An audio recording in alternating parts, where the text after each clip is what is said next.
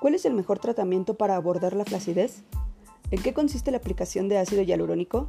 ¿Qué es la toxina botulínica? Mi paciente quiere tratarse la celulitis. ¿Qué puedo hacer? Estas son algunas dudas que estaré despejando en cada uno de los episodios de Disecando la Medicina. Soy la doctora Gabriela Rocha y los espero para compartir conocimientos y sobre todo ciencia basada en evidencia.